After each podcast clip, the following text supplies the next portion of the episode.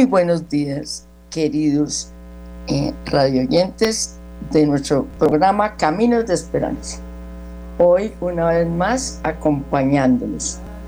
Mm, el tema que voy a tratar es el proceso del duelo y la salud mental. Eh, el mes de octubre, mundialmente, eh, es el mes de la salud mental, especialmente el 10 de octubre. Eh, la salud mental es un tema que nos debe importar a todos y que nos debe convocar a todos los miembros de una sociedad, porque pues nos afecta.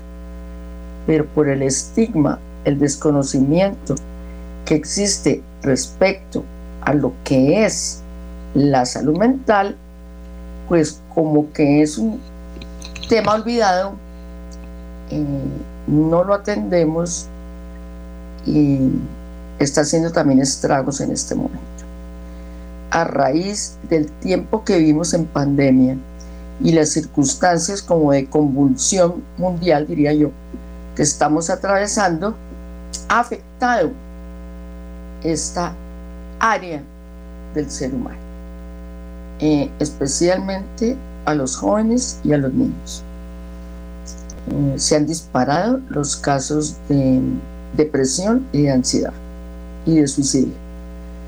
Entonces hay que hablar más de salud mental, psicoeducarnos en el tema y ustedes me dirían, ¿y qué es la psicoeducación?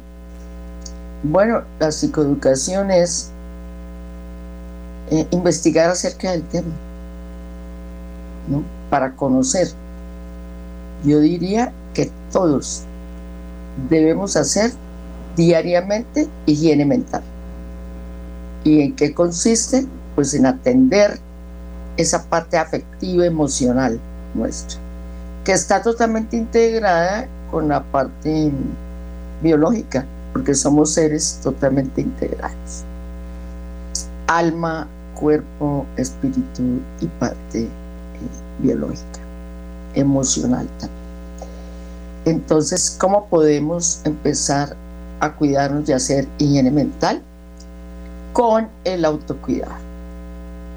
Eh, la actividad física, una alimentación sana, ya se está hablando más de esto, y estamos, yo diría, que empezando a tomar conciencia mm, de que tu salud depende en gran parte de lo que comes. Entonces el tipo de alimentación que tengamos todos va a repercutir directamente en la salud. Bien, eh, actividad física necesaria, fundamental. Nos ayuda a nuestra mente y a nuestro cuerpo. Eh, higiene del sueño. Y si está alterada el, el dormir, el sueño, el descanso en la noche, pues hay que buscar recursos de ayuda para mejorarlo. Definitivamente en no ingerir sustancias ni bebidas que nos hagan daño y eh, tener una fe, una fortaleza espiritual y yo diría que sacar tiempo de ocio. Porque para todos sacamos tiempo, pero para el descanso, para la recreación, para la contemplación, para hacer un pare en el camino diario de este requerimientos que tenemos sociales a todo nivel en este momento y que estamos tan bombardeados de tanta información y tanta estimulación, también hay que parar, descansar. Ojalá tengamos contacto más tiempo con la naturaleza, con los seres que amamos, sacar ese espacio y ese momento para los nuestros. Bueno, ahí a grandes rasgos mencioné el tema de higiene mental. Pero vamos a entrar ya en, en el tema que les planteé hoy, que es el proceso del duelo y preguntaríamos, ¿puede afectar la salud mental? Desde luego que sí. Eh, todos en algún momento de nuestras vidas vamos a experimentar un duelo, ¿no es verdad? Tarde o temprano, todos, niños, adultos, ancianos, todos.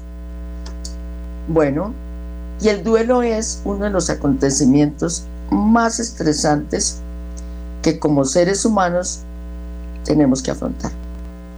Y sobre todo también el duelo por la muerte de un ser amado.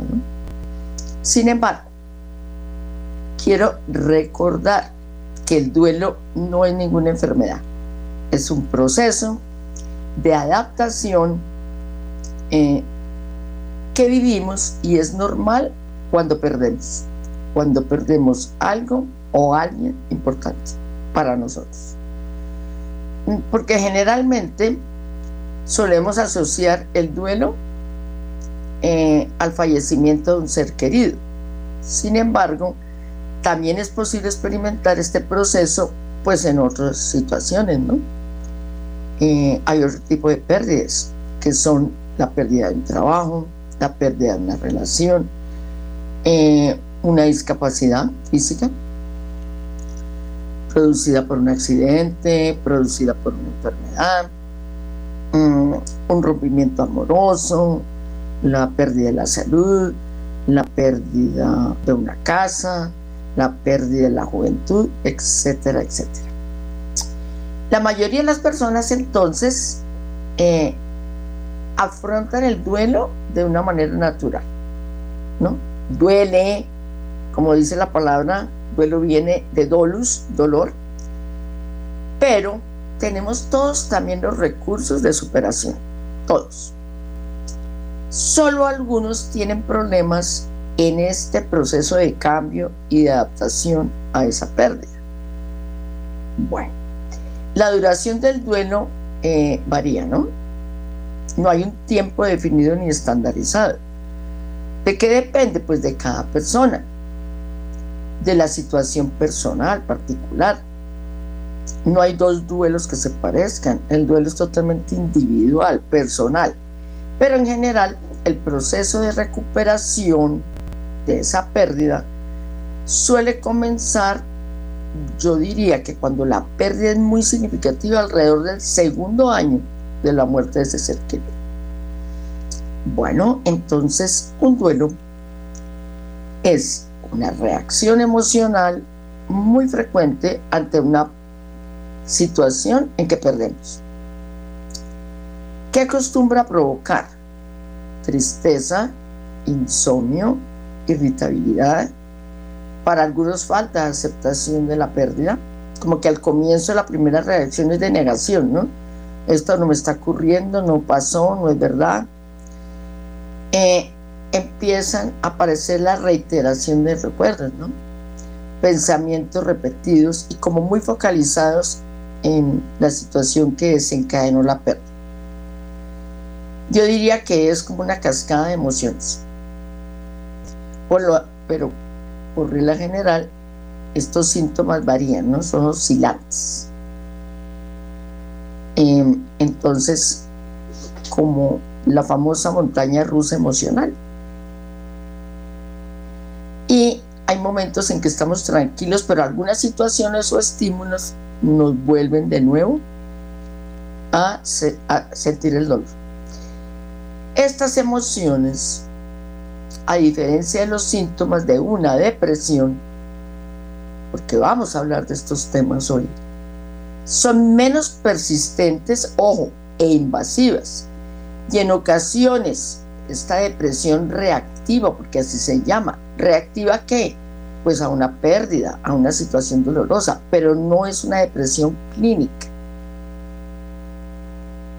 Por eso digo, esta tristeza profunda o depresión en el duelo es menos persistente e invasiva. La mayoría de las veces se alivia o se reduce cuando el doliente o la persona afectada, a ver, está bien acompañada. La red de apoyo familiar y la red de apoyo social en este momento es fundamental. Desde luego, la red de apoyo espiritual. Bien, ¿qué vas a sentir durante el duelo? Vamos a hacer un pequeño repaso. Durante el duelo vamos a pasar todos por diferentes fases, pero a la vez vamos a experimentar emociones y comportamientos que son parte de este proceso. Algunos me dicen, siento que me voy a enloquecer de todo lo que se me viene, esa cascada emocional de la que les hablaba. Eh, invitación, no se preocupen, es normal en la parte inicial del duelo pasar por esto. Bueno, yo les voy a mencionar algunos em, estados del duelo, momentos, situaciones que vivimos. Inicialmente, el llamado shock. Em, la duración es muy aguda inicialmente. Es mayor y se demora las personas más en un shock cuando la pérdida es inesperada, ¿no? Súbita. Pues es más fuerte el proceso de asimilación. Se asocia muchas veces a una sensación de estar fuera de la realidad, ¿no? Como que no es verdad, como que es un sueño, como que estoy viviendo una pesadilla. Eh, otro componente sería la desorganización. Quedo como desorientado, inicialmente estoy diciendo. Eh, se acompaña también de desesperación y como desestructuración del funcionamiento, ¿no? Como en mi parte vital, como que todo pierde estructura y como un desorden. Bueno, mecanismo de defensa de la negación eh, porque aparece inicialmente. Es una forma de reacción ante ese suceso que duele. Puedes esperar la llegada o la llamada de la persona desaparecida, ¿no? Crees que está como de viaje, que va a volver. Pero pues el día a día sin ellos nos va enfrentando, o sin lo que perdimos, pues que no es así. Pero al comienzo como que no nos lo creemos. Depresión, la acababa de mencionar. Acuérdense que es depresión reactiva, no depresión clínica. ¿Qué representa? A ver, es la forma de progresivamente irme adaptando a la situación de pérdida que estoy viviendo. Entonces confirma que el proceso del duelo se está llevando de forma adecuada. Y entre otras hay que permitirse sentir la tristeza, que la tristeza esté en mí para poderlo superar, no evitar estar triste. ¿Cómo no voy a estar triste si perdí a quien amaba? Bueno, culpa en algunos aparece. Entonces consiste en pensamientos como muy repetitivos a veces diría yo casi obsesivos, en relación a lo que se podría haber hecho para evitar ese suceso. Bueno, son más frecuentes si no nos pudimos despedir de ese ser querido fallecido. También se puede presentar si la relación con él o ella no era buena. Bueno, ansiedad. La ansiedad es miedo entonces, en muchos casos justificado, ¿sí? Eh, miedo de los cambios que van a ocurrir en la vida después de este suceso. Soledad, miedo al problema económico, bueno, todos los miedos que nos aparecen. Es el miedo a tener que sobrevivir sin la persona fallecida que cubría muchas necesidades nuestras. Eh, otra emoción muy presente es la ira, la rabia. Y entonces a veces buscamos un culpable, ¿no? O la dirigimos hacia familiares o amigos que nos ayudaron durante el suceso o hacia personas que todavía disfrutan de lo que tú has perdido. A ver, por ejemplo, las viudas o los viudos, ¿por qué otros conservan sus parejas o sus hijos? También he escuchado, ¿por qué las personas que no son buenas viven y mi ser querido que era tan bueno ya no? Y así, como que nos llegan este tipo de pensamientos. En ocasiones la ira también la dirigen hacia el personal sanitario, ¿no? Entonces, el médico, la enfermera, en la unidad oncológica, en urgencias y en otras ocasiones hacia el fallecido. ¿Sí? Yo he visto rabia hacia el fallecido en mis consultantes. ¿Por qué? Por haberme abandonado. Porque muchas personas sienten que su ser querido los abandonó. Para finalmente llegar a la fase de resolución.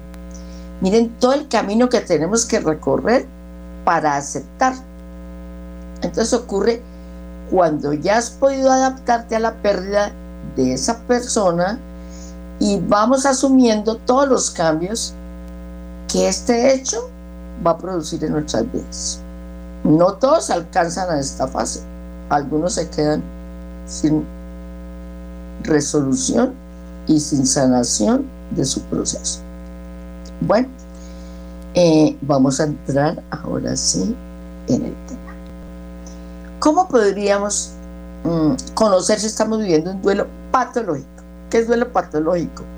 Pues cuando ya estoy entrando en un proceso que no es sano. Partamos de que hemos dicho que no hay un duelo igual al otro, ya que cada persona pasa por este proceso a su manera, a su ritmo. Pero hablamos de duelo patológico, también se le llama duelo complicado o duelo no resuelto.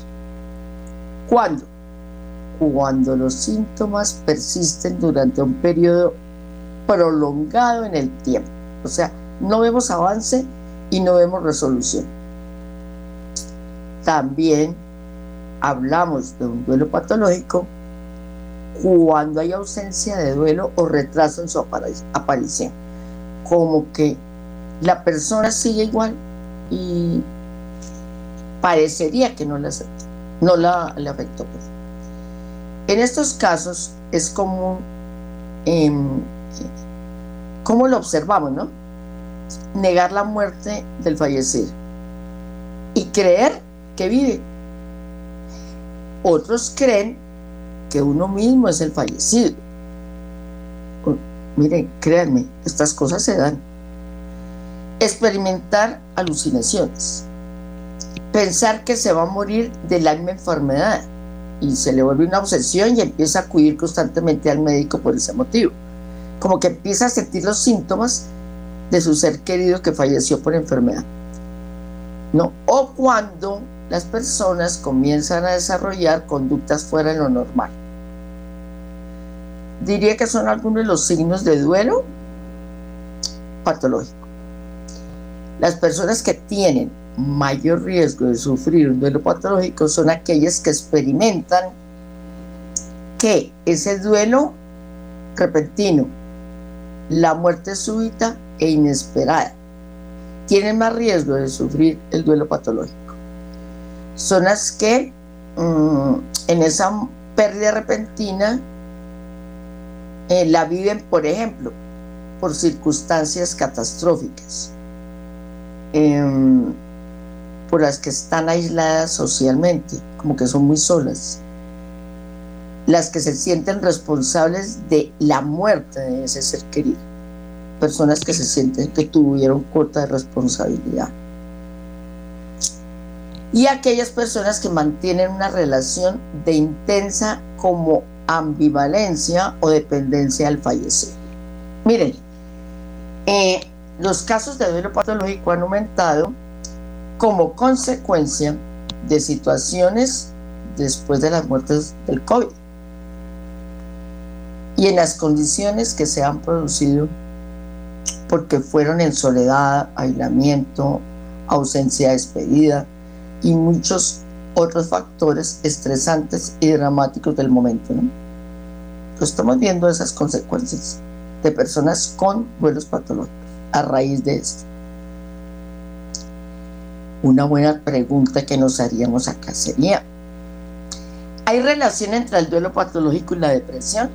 Bueno, aunque el duelo y la depresión son dos cosas diferentes, ambas pueden convivir. Y de hecho, un duelo complicado o estos duelos que les he comentado no resuelto puede desencadenar una depresión, es decir, disparar. ¿A quiénes? Bueno, especialmente en personas con antecedentes de depresión. Por lo que resulta muy importante que tengan esto en cuenta. Para llegado el momento hay que buscar ayuda médica. Además, sí,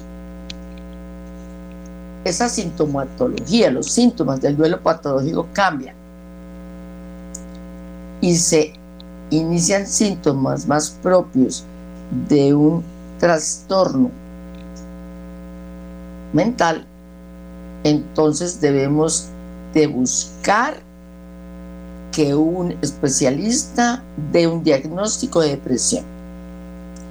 Si esto ya pasó a depresión clínica como enfermedad, miren, es necesario, fundamental, consultar al psiquiatra y seguir sus recomendaciones como médico. Otra pregunta importante sería, ¿y cuándo sabemos que hay que acudir al médico? Bueno, se debe consultar el duelo por, por una pérdida cuando no hay una desaparición, ojo, gradual de los síntomas con el paso del tiempo. ¿Sí? Como que vemos que pasa el tiempo y la persona no avanza, no se recupera. Y estos em, síntomas persisten o se mantienen en el tiempo. No avanza o empeora la persona. Entonces ya se puede convertir en un duelo patológico. Este estado emocional llega a afectar qué? La vida laboral, familiar de la persona. Cuando ya, ya se me afecta asistir al trabajo, cuando ya me tomo irritable, cuando ya me aíslo, cuando ya... Bueno, entonces es el momento en que se precisa apoyo asistencial para que lo pueda superar. A ver, Además, es aconsejable que lo hagas si sientes que necesitas ayuda para superar esta situación, ¿no? Estás en duelo, pero sientes que ya no puedes más. O si te encuentras en una situación de riesgo que como que percibes que puedes empeorar y no cuentas con suficientes recursos que te puedan ayudar, como es el apoyo familiar, tener un trabajo, ¿no? O mis estrategias de afrontar los problemas son más bien frágiles. Bueno, em, busquemos ayuda si la necesitamos y siempre la vamos a encontrar. ¿Quién es el médico de la familia? ¿O quién es el médico que puede ayudar? Bueno, entonces en duelo patológico hay que buscar ayuda, ya lo decíamos, médica, y deberemos conseguir poder o ayuda psicológica también, terapéutica. Debemos conseguir que se expresen los sentimientos, porque esa es una de las tareas del duelo, poder expresar, drenar, sacar fuera lo que siento. ¿A través de qué? De una escucha activa. ¿No? Para poder expresar lo que siento em, con un profesional, un guía espiritual también, que me ayude a sentirme apoyado a sentirme comprendido que su caso es más frecuente de lo que él en ese momento cree. Bueno, por lo menos los psicólogos que nos hemos especializado en duelo, le vamos a dar un apoyo a esa persona psicoterapéutica. ¿Cómo? Ayudándole a planificar pues, el momento y su futuro. Este tratamiento va a ser fundamental. Vuelvo y repito, si ya ustedes ven que están deprimidos, que pasaron dos, tres meses y no mejoran, por el contrario, empeoran, es necesario consultar al médico y seguir sus recomendaciones. Si es farmacológica, pues toca. Muy bien. En situaciones de duelo muy complejas, habrá que coordinar una asistencia compartida con especialistas. ¿Cómo podemos priorizar nuestra salud mental en el duelo? Entonces aquí les traje algunos consejos para afrontar el duelo desde el cuidado de la propia salud mental.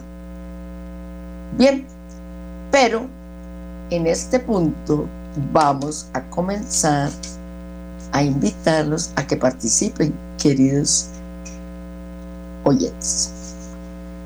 Eh, siempre les he dicho que este programa para mí es muy importante hacerlo entre todos.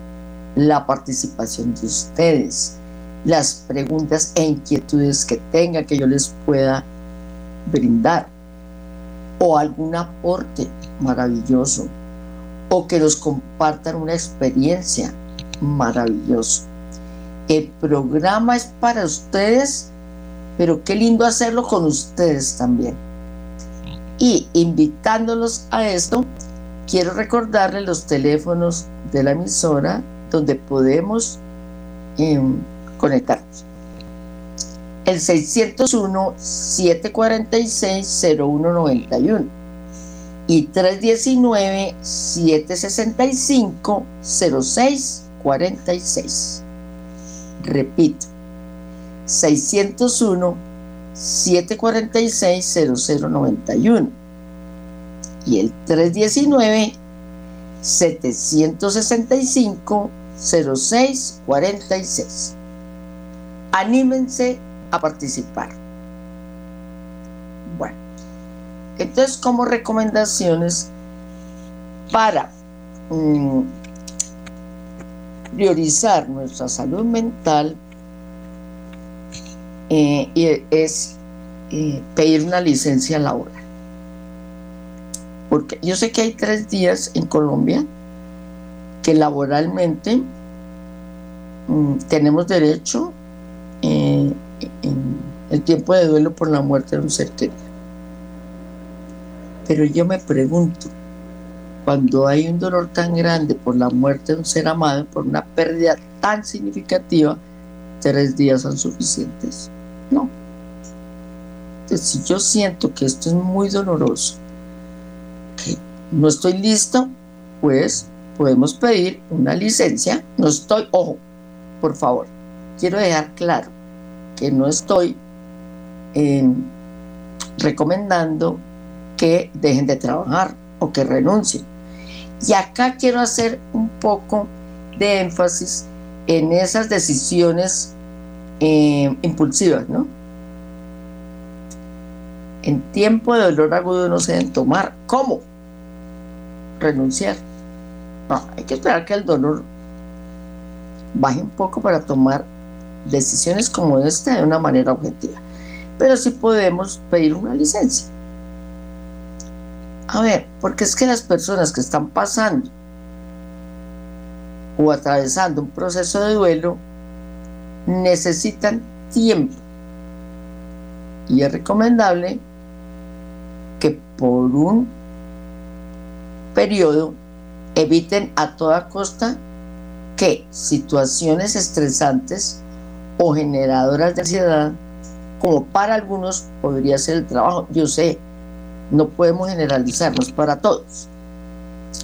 Entonces, pedir de pronto una licencia para tener unos días de cuidado personal es una manera de desconectar durante un tiempo y poder atravesar de la mejor manera posible mi duelo. Porque es que los problemas de carácter psicológico son un motivo legítimo por el que podemos también pedir una licencia de trabajo. Al comienzo decíamos, no, pero es que mm, lo mental no le damos la importancia que le daríamos a lo físico, a lo tangible, a una enfermedad física, pero también nos afecta y nos puede bloquear. Entonces, atendamos esa higiene mental de las que yo hace un rato les hablé. Eh, bien, entonces, mm, ¿cómo se debe esto hacer? Bueno, de la forma adecuada, con los protocolos adecuados que tenga cada política empresarial, em, pero tratar, si creemos que lo necesitamos, pues hacer. Muy bien. Muy bien.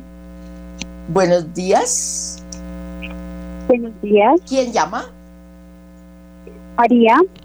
Te escuchamos. Eh, un poquito de experiencia, ¿no? De, de, lo que usted acaba de hablar, doctora. Eh, yo ¿No se escucha? eh, ¿Aló? Hola. ¿Aló? buenos días. Sí, me escucho. Ahora Aló. sí, ¿tu nombre? Buenos días, sí señora. Buenos, buenos días, mi nombre es María. Hola María. Buenos días, doctora. ¿Cómo estás María? ¿Qué nos quieres compartir? Bien. Mm, un poquito de mi experiencia, de lo Perfecto, que yo te viví, escuchamos. de lo que yo pasé. Ajá, Ajá. Mire, doctora, yo tengo, o mejor dicho, tuve una relación de más de 20 años con mi pareja.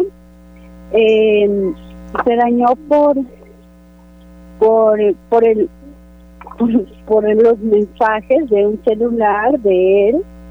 Eh, yo revisé unos mensajes y por eso fue que terminó pues en discusión y todo eso, pero pues él me dice que solamente son mensajes, que no ha pasado nada, que pues él él simplemente estaba pues mirando mm, mm, así otras muchachas y pues mensajeándolas y listo, pero que no tuvo contacto, no, no había pasado nada, entonces él decidió no afrontarlo, sino que yo, él cogió y se fue, se fue, dijo yo mejor me voy a trabajar, me voy lejos y, y ya, o sea, como que no, no quiso afrontar sus problemas y me dejó a mí con todo, con todo, absolutamente todo.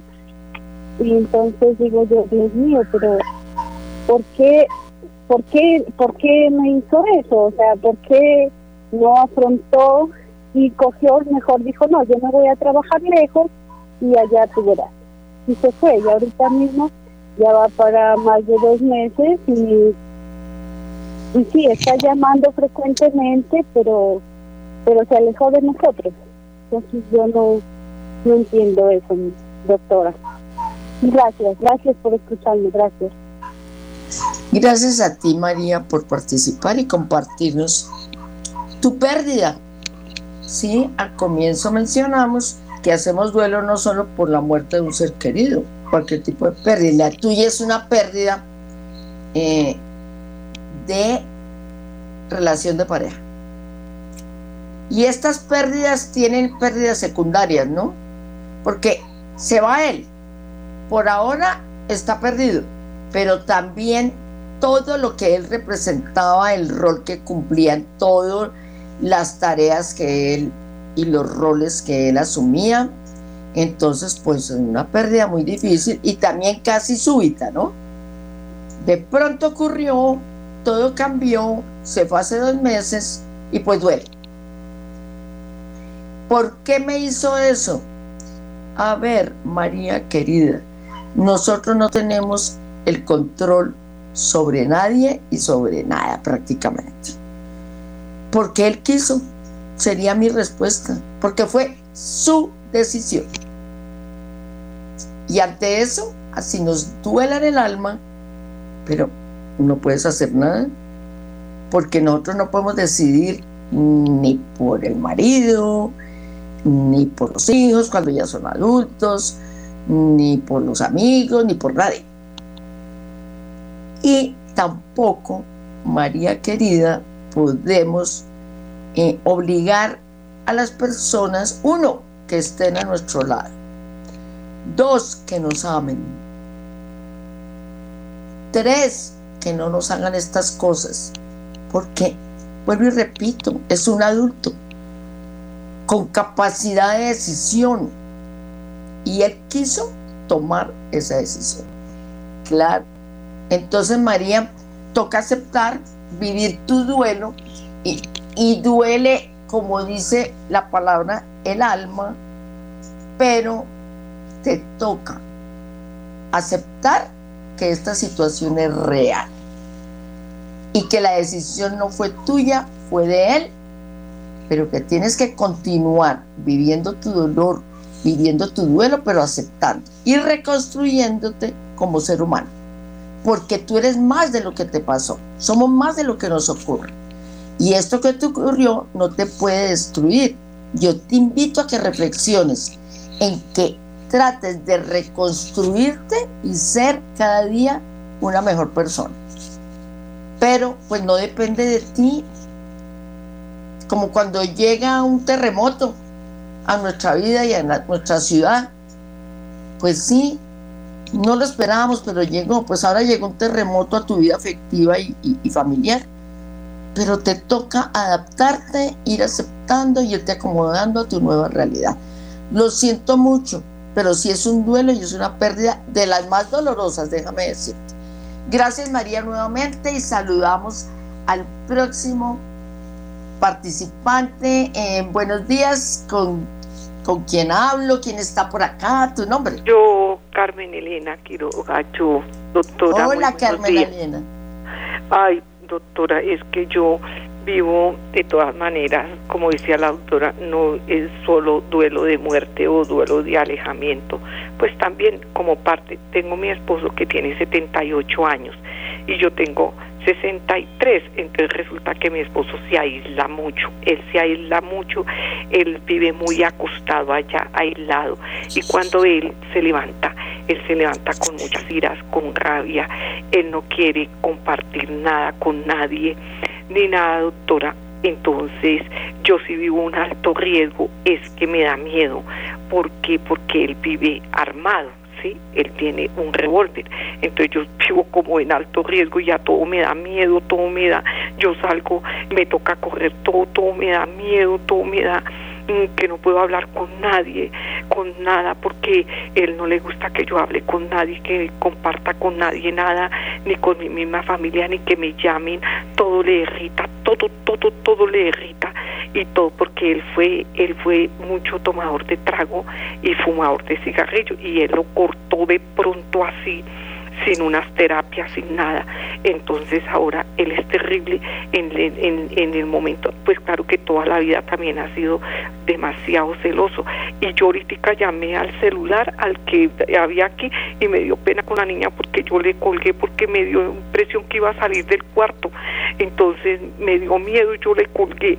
Entonces eh, yo, doctora, sí necesito a ver si su merced, yo llamo, puedo llamar a este teléfono 319 76 76 50 646 porque yo sí también necesito unas terapias porque él me está afectando el núcleo familiar terriblemente y yo también me estoy aceptando doctora con esos miedos porque me da miedo de que él salga y si yo salgo a traer algo no quiere que yo salga no quiere que yo me bañe él no se baña él no quiere que yo me bañe el cuerpo que nada, doctora, quiere que aparezcan las cosas sin uno salir a comprarlas.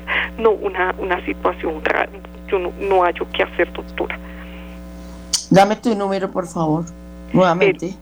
El, el, del teléfono, 311. Sí. 311. Eh, espere, doctora, porque se me olvidan las cosas. Bueno, mira, entonces mira, mientras que lo recuerdas, te voy a decir que tu caso es bien complejo, es un caso de salud mental precisamente. Mira, tu esposo tiene un problema de comportamiento y está afectado mentalmente. Eso sí, te lo aseguro, como especialista que soy también en salud mental. Entonces él requiere una ayuda psiquiátrica. Porque no está bien. Todo lo que tú describes son síntomas de enfermedad. Y sí puede ocurrir una tragedia, claro. Pero tú no puedes quedarte ahí como en una posición y tu familia como de víctima porque hay que actuar. ¿Sí? Entonces hay que buscar ayuda.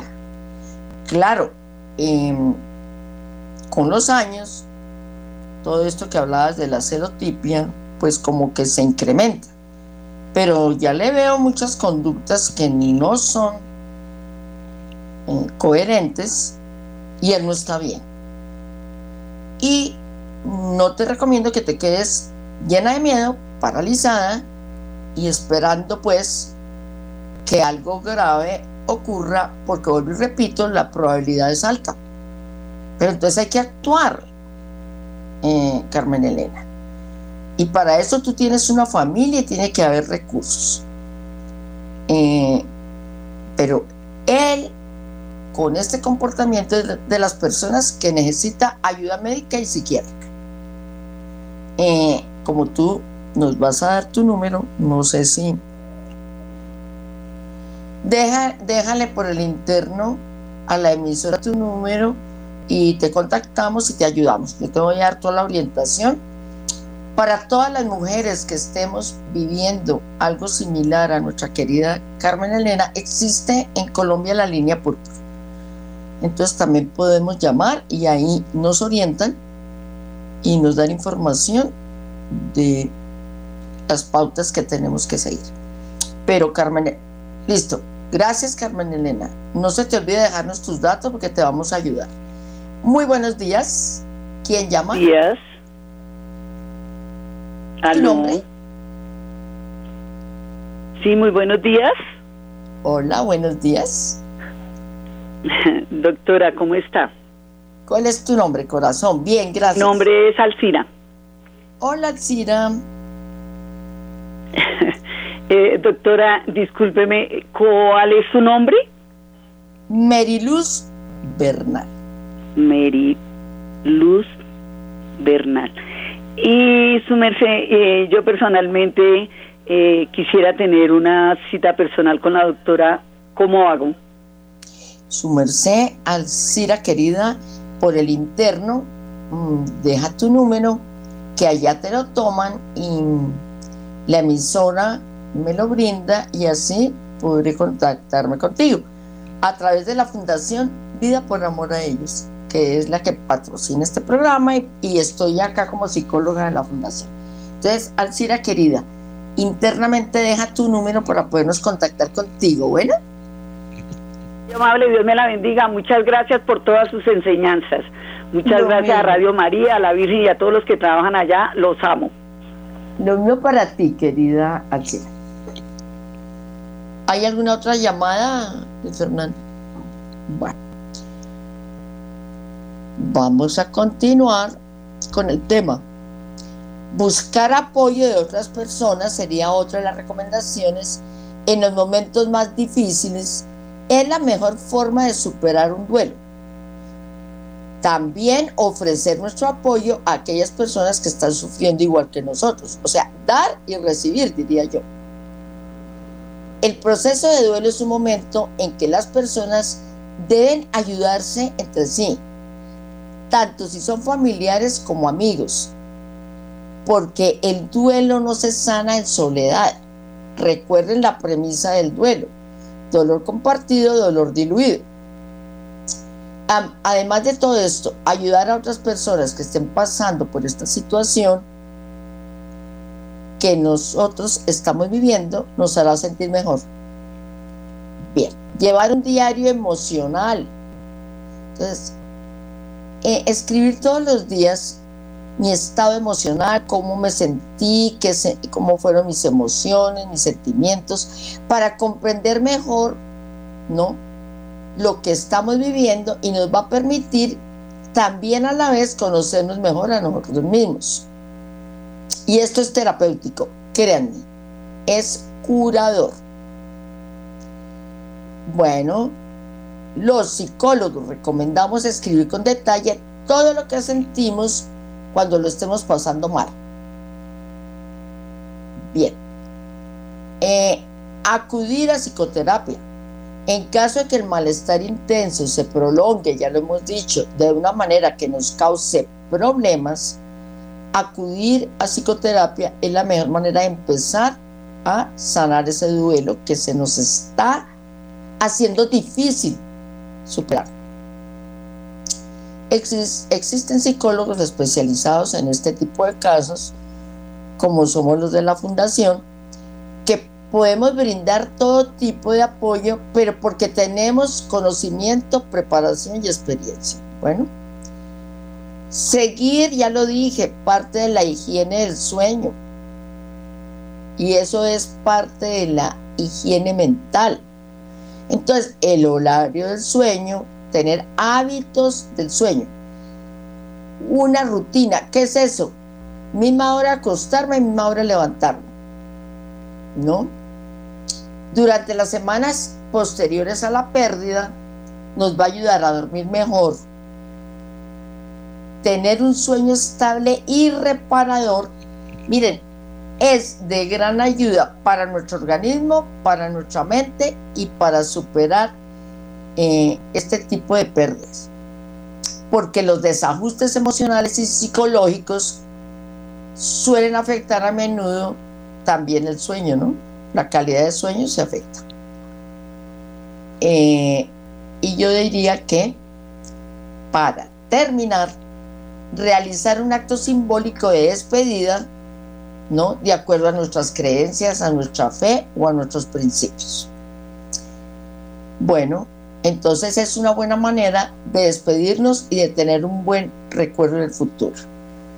Eh, una misa, una oración, un evento eh, de despedida simbólico con un apoyo de un diácono, de un sacerdote, ¿no? Un rosario cantado, por ejemplo, es tan bonito eh, lo que cada cual, como yo decía, considere que es su creencia, su principio, el homenaje que quieran hacer.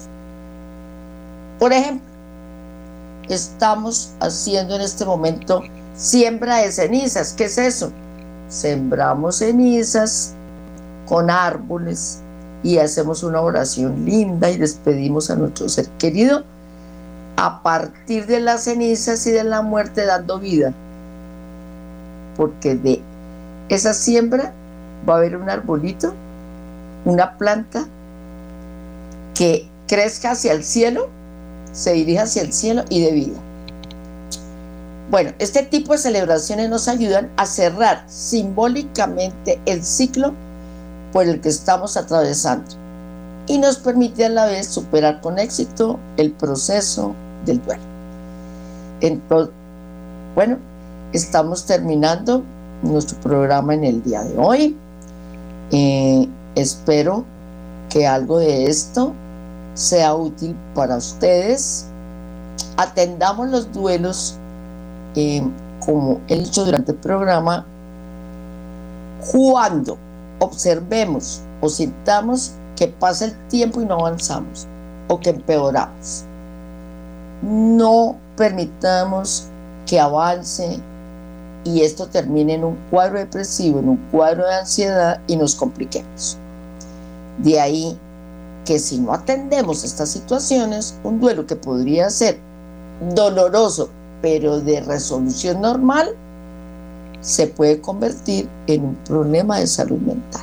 La salud mental también hay que cuidarla es un derecho de todos, pero también es una responsabilidad de todos. Mil gracias, queridos participantes, en el día de hoy, las bonitas personas que llamaron y que Dios los bendiga a todos. Que tengan un bendecido y feliz día. Muchas gracias.